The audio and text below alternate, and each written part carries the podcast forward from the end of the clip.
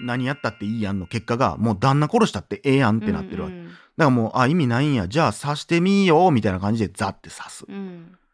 でもその刺した旦那はとにかく今みんな混乱してるんやと思うともうパニックやと思う。で彼女もパニックやねん。でももうそういう時やからこそみんなに優しくしてあげてほしいみたいな。親切カインド、うん。親切にしてほしい。俺はそう思ってるっていう要は主人公のエブリンは自分だけがすごく戦ってる気がしてて、うん。私だけが苦労してる。私だけが考えてる悩んでるって思ってたけど実はこのウェイモンドっていうのは自分なりに誰に対してもどんな時でも優しくするっていう戦いを続けてたの、うん。だから奥さんがすごく苦労してても優しく優しく。でもそんな優しいのがなんてなよなよしてんねんこいつ。なんて自分がないねん。私がしっかりしとかなこいつは生きていかれへんわみたいな風に思ってた、うん。でもそうじゃなかったんやと。この人も戦ってたんやと。うん。私に何の意味もなく刺されたのに、まだ優しさでこの人は戦ってる。うん。なんて強い人なんや。そして、一瞬にして、このライトが、こう、ウェイモンドにパーって当たるシーンがね、うん。その、いろんなウェイモンドが出てくるの、うんうんうん。それは、なんか、笑ってるウェイモンドがおったり、あの表現すごいよね。首絞めてるウェイモンドがあったり、うわーっていっぱい出てくんねんけど、あれは何かっていうと、同じ、あの、刺してる次元。でも、刺さんかって首絞めたパート、うん。こしょばしたパート、うん。普通になんか会話したパート、いろんな、あっこから分岐する、あらゆる世界を見たけど、ウェイモンドは一貫して全部優しかうった。ん自分を恨むようなことはなかったし、世間を恨むようなこともなかった。それに、あの人は、感動して顔が柔らかくなってくる。うんすごく愛おしくなるし、なんかその自分が今、なんか世間を、世界を分かった気になって、すべて終わらしたっていいやって思ってたけど、なんていうの、この人間の魅力に、はあ、この人を私は愛してるんやっていうのがすごくわかる。だから他の世界では最初、すごい悲しいシーンやけどさ、その離婚がどうのこうのとか言って、で、実はプロポーズされた時中国で、一緒にアメリカ行こう行ってくれへんかって言われた時に、行かんかったら、その先カンフーで極めて、うん映画スターになって、もうすごい華々しい世界が待ってたと。で、それを見た時に、泣いちゃうのよね、エブリンは。うんはあ、これ、私が選んだこのコインランドリーの人生は間違ってたと。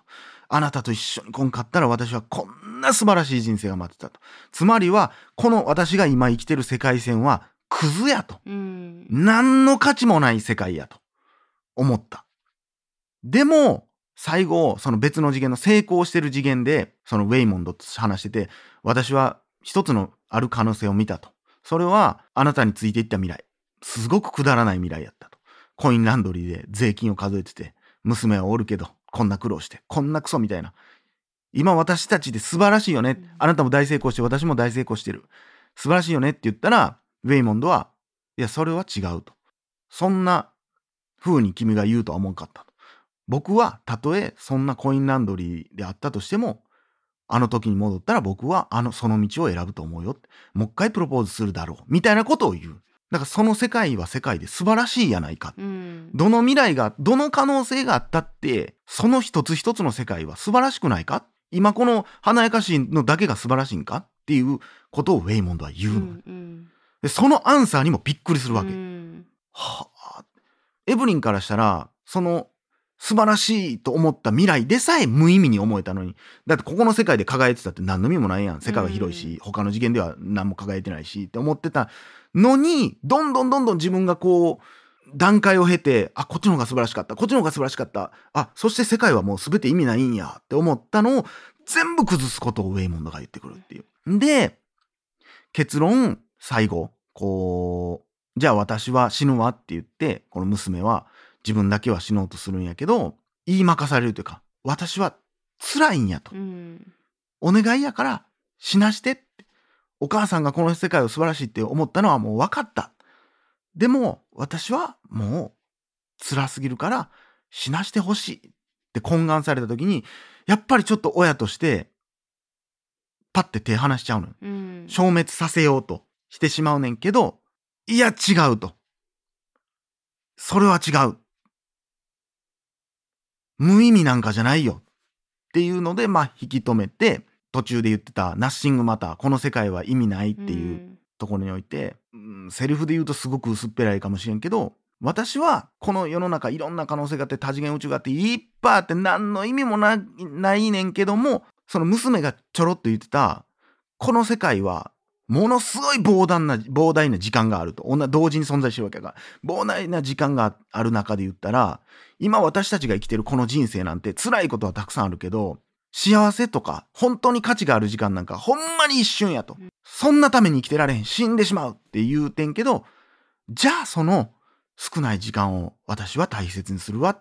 それはあなたとの時間であったり、ウェイモンドと生きてるちょっとだけ、もう毎日税金のことで追われてすごい辛い。もう何にも楽しいことなんかないけど、でもカラオケで歌ってたあの一瞬の幸せを大切に大切にするから、その他のことなんてどうでもいいわ。うんあなたが同性愛もどうでもいい。他の人が見てる。どうでもいい。お金がない。私はもしかしたらああやって女優になれてたかもしれん。どうでもいい。あなたたちがいる。それだけでこの世界は生きる価値があるやんって言って、向き合うっていう。だからこのナッシングマターの使い方が変わるのよ。うんうんそれ以外はどうでもいいわって。うんでもあなたたちがいる世界が私は好きっていう。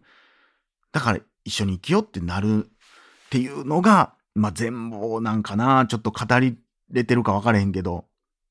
で、このウェイモンドが離婚届を渡すのとかも、うんあ、別れようと思ってたんやって思うかもしれんけど、うんこのウェイモンドがなぜ離婚しようと思ってたかっていうと、だって前半からずっとウェイモンドは、まあもう解釈編勝手に入ってますけど、うんうんうんウェイモンドが彼女に別れを告げようっていうのは、無責任やんけと。お前がアメリカまで連れてきて、なんでそんなことすんねんって思うかもしれんけど、あれは途中別の次元でわかるけど、うん君は僕といない方が幸せだったって思ってるだろって。だから僕は君のことが大好きだけども、うん君の人生を返してあげるために僕は去ろうと思ってるんだよっていうことや。んんんだからウェイモンドは全然別れる気なんかないねん。うんでも、君の人生を取り返せるためだったら僕はサインするよっていう、またこれも優しさや。うんうんうん一つの選択、この人はずっと親切を取っていくね。でも、そのウェイモンドがずっとやってきた優しさが世界を救うっていう。うんだからこう前半で税務署に行ったシーンでおじいちゃんこう車椅子でこう連れて行ってたら時になんかウェイモンドが見知らぬおじいちゃんとおばあちゃんが税務署でチュッてチューをしてるシーンを見て、あいいなーっうんて見てるシーンがあるそれが最後の最後のシーンで、うん。全てが終わって税務署に行く時にウェイモンドが「僕ちょっとトイレ行ってくるわ」って言った時に奥さんが「ちょっと待って」って言ってチューをするっていうところに聞いてくる。うん。だから結局のところは全ての世界にその可能性あるよねっていう。うん。だからウェイモンドはあのあれ2日間の話だから、うんうんうん。あの前日に関してはああなれたらよかったなって思ってたわけ。でもそうなったわけ次の日には、うん。だから不可能なことなんかないんだよっていうことと、あとはこの自分が生きてる世界っていうのがどれだけ価値があるのか。うん。どこに価値があるのか。それ以外どうでもいいんだよと。借金が何億あろうが今大切な家族がおるんやったらそんなことはどうでもいいんやでって。夢があった。それが破れた。でも今自分の周りをほんまにちゃんと見回してみてよと。刺さらへん人おるかもってこの前回言ってんけど、うん。それはどういう人かっていうと後悔したことない人。うん。この人には刺さないのなと思う。もう俺は後悔しないように全てを選んできたっていう人に関しては刺さらへんと思う。意味が分からへんから。それはそれでいいことやと思う、うん。その人はだって後悔がないしこんな映画を見なくてもじ自分の人生良かったなって思えてる人やから全然いいと思うけど、うんこの映画がそれこそ優しいポイントっていうのはそうやって何かを諦めてきたり傷ついたり挫折してきた人がそれでもよかったんだよっていう。う、ん。その中で今あなたたちが生きてるたった一つのユニバースっていうのは奇跡のような一つなんだよっていう、うん。ね挫折して辛い思いをすればした分だけこの映画を見た時には感動できると思うねんな。ちなみに今回のその映画の元々の構想はネットから来てるらしいよ。言ってましたね。インターネットが普及していろんなものが見れるようになった。で、まあ、デマとかもうん。そうやけど情報が多くなってしまった。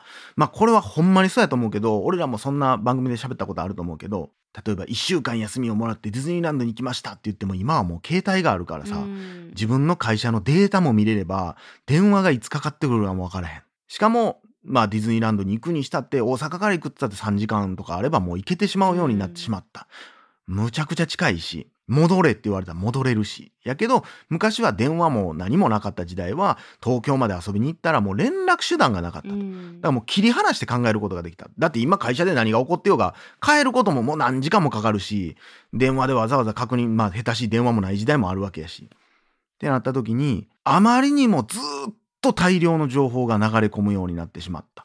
ツイッター、インスタを見れば、うわ、なんなん？この人たち、同い年やのにクルーズしたり、なんかすごいお金持ってたり、なんやったら会社成功してて、うわ、めっちゃいいやんって、女遊びしてるとか、なイケメンと付き合ってる、海外旅行いっぱい行ってるっていう、前までは見んでよかった情報が山ほど溢れてたと。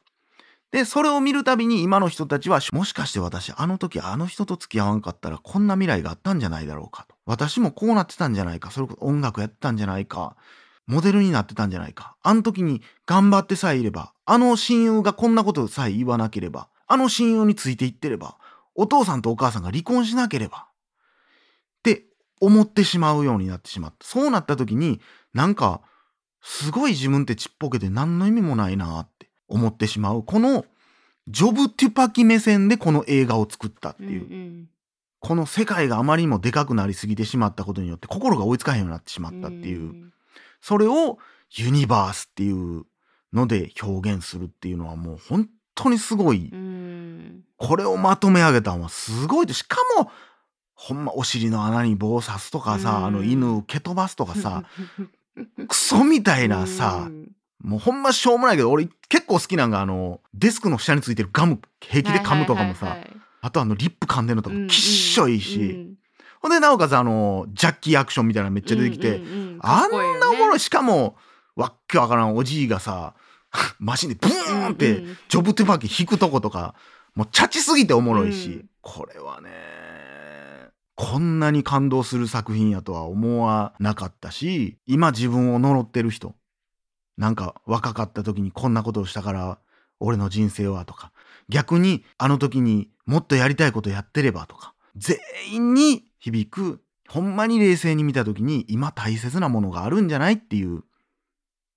よく考えてって。分岐に戻った時にじゃあそっちの未来に戻った。俺がまあ昔それも喋ったことあるかもしれんけど親が離婚してなかったら俺の未来はちゃうかったってずっと後悔してたけどでもそうなったら今の俺の1年に1回連絡するかせえへんか分からんかった大親友できてなかったんやなと思った時に俺はああそれもちゃうなって昔思って。でも今未だに多分それを繰り返してる人もおると思う。あれはこうやったらこれがこうやったら俺の今の人生惨めやって思ってるかもしれんけど決してそんなことだけではないんやでっていうことを教えてくれた素晴らしい映画でございました。はい。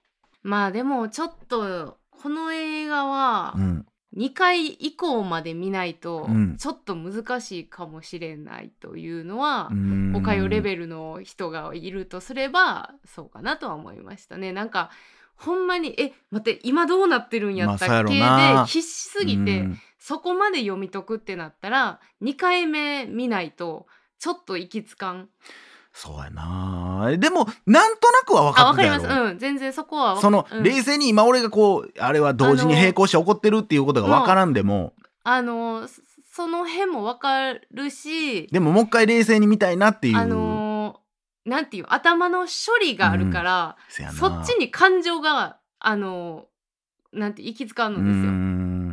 んだから私も見ててエブリンがうん。今まで何にも要は選択をしてこなかった人やからうん。最強うん。選ばれたうん。っていうところでなんか感動しましたうし、ん。分かるしねやっぱ。そこに自分の人生を重ねるし、うん。うんなんか知らんけど泣きそうです。いやめっちゃ感情高まってるな、いや分かるよ。でもでうん。なりましたけど、なんかその前にちょっと待てよ今どういう状況やっていうのがあるからしかも次々変わっていくから次のシーンをまた処理せなあかんからな情報量が多すぎて、っうん、ていうのはすごくある。でもでも合間とかは実はほんま犬蹴飛ばしてるとかどうでもいい話やけどはなめちゃくちゃおやっぱ笑ける、うん。あの石のシーンとかも、うん。私すごい泣きそうになって、わかるよ。あのシーンもめちゃくちゃいいシーンやで。まあ後半のさ娘さんうん。石やのに、うん。あの崖から転が落ちていくのを追いかけるシーンももちろんですけど、うん。もう最初あの石で2人がうん。出現してきた時点でもううわーって、うん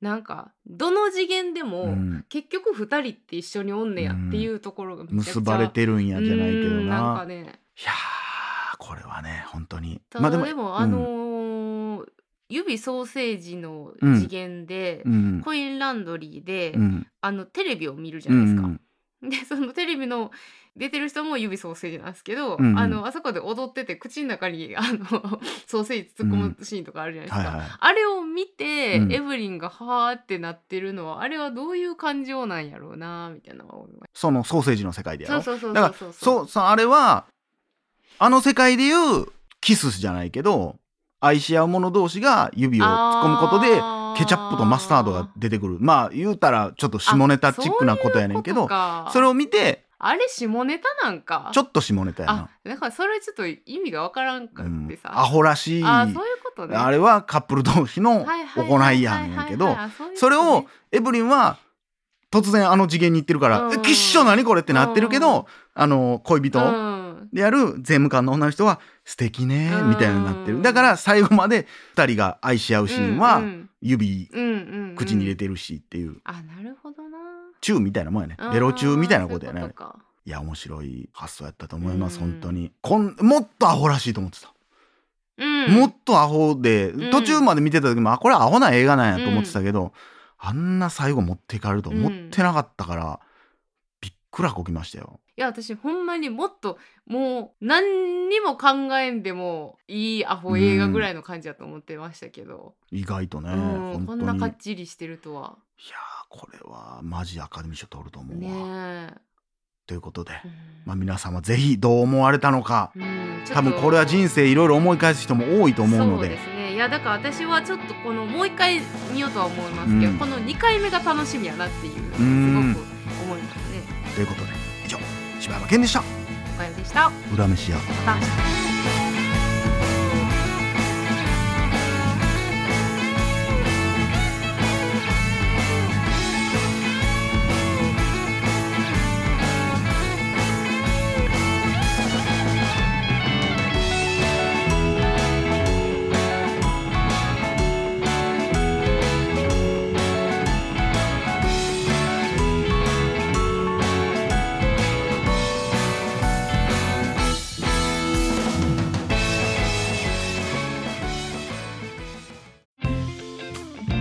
えー大々だけな時間フリーをお聞きの皆さん。Apple Podcast ではだけな時間初のサブスク大々だけな時間プロを配信しております。数十時間にも及ぶ過去のスペシャル音源や最新エピソードをいち早く聞くことができます。ぜひご入会ください。それではエンディングは林優でデイドリー。ムなんでもないような日々が続いてほしいと願ってるんだポッドキャストを最後までお聞きいただきありがとうございました。大々だけな時間では番組へのご意見ご感想または取り上げてほしいテーマを募集しています。応募は dddjk.net にアクセスして応募フォームからお送りください。D が3つに JK 1人 .enat と覚えてください。言えてんのかそれ皆さんからのご応募募お待ちしてます。アウト。やろ ギリセーフちゃいますか。